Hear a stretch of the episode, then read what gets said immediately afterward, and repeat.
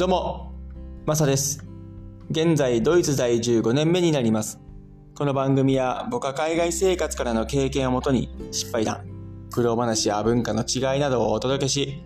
海外に興味を持っていただけたり、日本との違いをしてもらえたらなという番組になります。今日はスーパーのリサイクルマシーンについて話していこうと思います。昨日の放送でですね、スーパーのレジについて話させてもらったんですけども、今日も引き続きスーパー関係になっちゃうんですけど、昨日ですね、レーベというスーパーマーケットに買い物に行きましてですね、その時の出来事なんですけども、またスーパーで久々というか今回のケースは稀なんですけども、年に何回かっていう感じなんですが、昨日その経験をしまして、なんかスーパーでの悪い経験っていうか嫌な経験がちょっと続いたんですけど、それはですね、ドイツのスーパーってリサイクルマシンと言われるものが設置されてあるんですね。それは何かというと、ペットボトルとか缶とか瓶とか、そのマシンに入れるとですね、バーコードみたいなのが、紙が出てきて、それを最終的にレジに持っていくとですね、ディスカウントになるんですね。要はお金みたいなもんなんですけども、それを昨日ショッピングの時にですね、まずスーパーに入って自分が1週間ぐらいですかね、溜め込んだペットボトル、瓶をですね、持ってって、そのマシンに入れてディスカウントのチケットをもらおうと思ったんですけども、まあ、そのマシン2つとも壊れてました。2つともですよ。2つ大きいマシンがあるんですね。それで、以前は1個壊れて1個動くという形で、ちょっと列が並ぶ時もあったんですけども、それだけではなくて今回はもうそもそもそもそのマシンが動かなかったっていうね、本当かよと思って、要はエコバッグの中に僕はそのペットボトルとか瓶を詰め込んで持ってってるんですけども、そしてその空になったマシンの後ですね、空になったエコバッグをそのまま食材を入れて持って帰るという流れなんですけども、僕の中で。そこでリサイクルマシーンが動かない、壊れてるっていうことで、僕の持っていったペットボトル瓶は、そのエコバッグに入ったままなんですよ。これどうすんのと思って、マジかよと、二つとも壊れるのってあんのっていう、いやー、ドイツクオリティ、これかよと、よくあるんですよね。二つのうち。だいたい二つあるケースが多いんですけども、ドイツのスーパーマーケットには、どっちかが壊れてるケースは、まあまああるんですよ。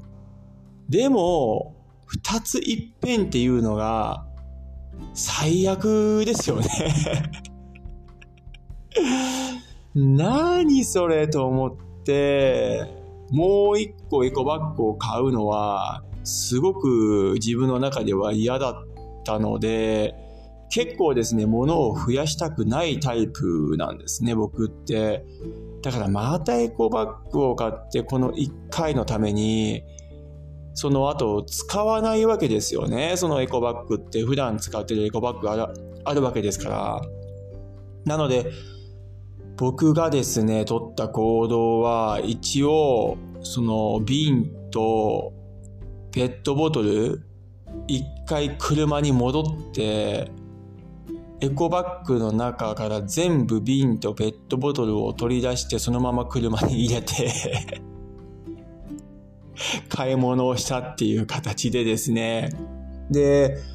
ショッピングが終わった後、家に帰って食材を冷蔵庫とかですね、収めて、その後にまた車に戻って、中に散乱しているペットボトルと瓶をですね、またエコバッグに詰めて、そしてまた家に帰ってっていう形でですね、めんどくさかったですね。まあでも、こういうケースって、おそらく僕だけではなくて、他の方々も経験されていると思うんですね。非常にですね、あの、リサイクルマシンが動かなかっただけで、めんどくささが増しちゃうんですよね。もう一個、おっしゃる通り、もう、思われてる通り、エコバッグを買えばいいんですよ。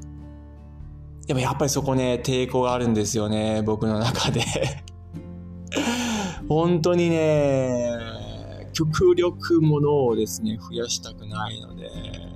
その、エコバッグって言っても、1ユーロぐらいですか大きいもので。日本円で110円とか20円とか、そんなもんですよね。で、あと紙の袋があるんですけども、大きい。それがだいたい50セント、60セントぐらいだったかな。うん、それに詰めて帰ればいいんですが、それもまた荷物になるじゃないですか。その後使わないので、捨てるのもちょっとなっていうふうに思ってるんですよね。なので、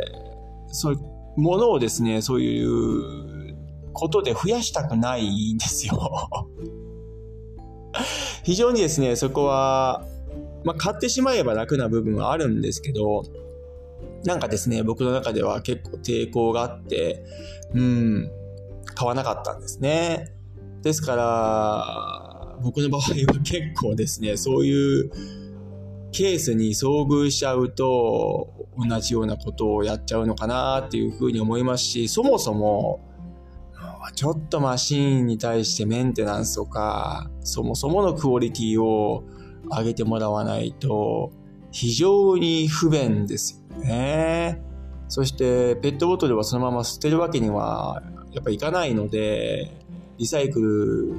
っていう観点でね、それも環境問題になるわけですから、やりたいじゃないですか、リサイクルというのは。で、そのまま、次の機械、ペットボトルを今貯めてるもの、すべて次に当てはめようかなっていうふうに思っておりますが、うーん、いつ治んのかなっていうこともあるし、別のね、スーパーに行けばいいんですけども、そこのレーベのスーパーは品揃えが他のレーベと比べていいので、ついついそこに行っちゃうケースがあるんですけども、うーん、早く治ってほしいなっていうところがあります。そして今ため、溜まってあるペットボトル、缶、瓶をですね、一気にリサイクルマシンに入れてディスカウントのチケットをですね、手に入れたいというふうに今思っております。いくらになるのかなっていう楽しみもあるんですが、あまり増やしすぎると、リサイクルのマシンに入れる時間も長くなっちゃうので、それもまた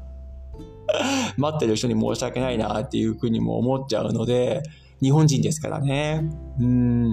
なので、極力ですね、早くリサイクルマシンがなることを祈っている次第でございます。はい。日常生活、こんな感じでですね、ストレスを感じる部分があるんですけども、これは日本も同じように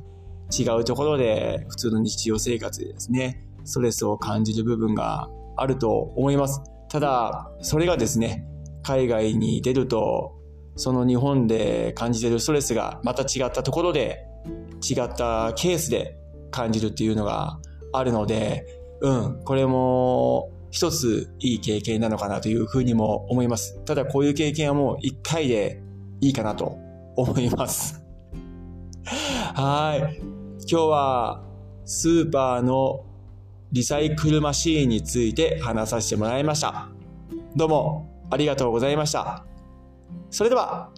次回の放送で。チャオ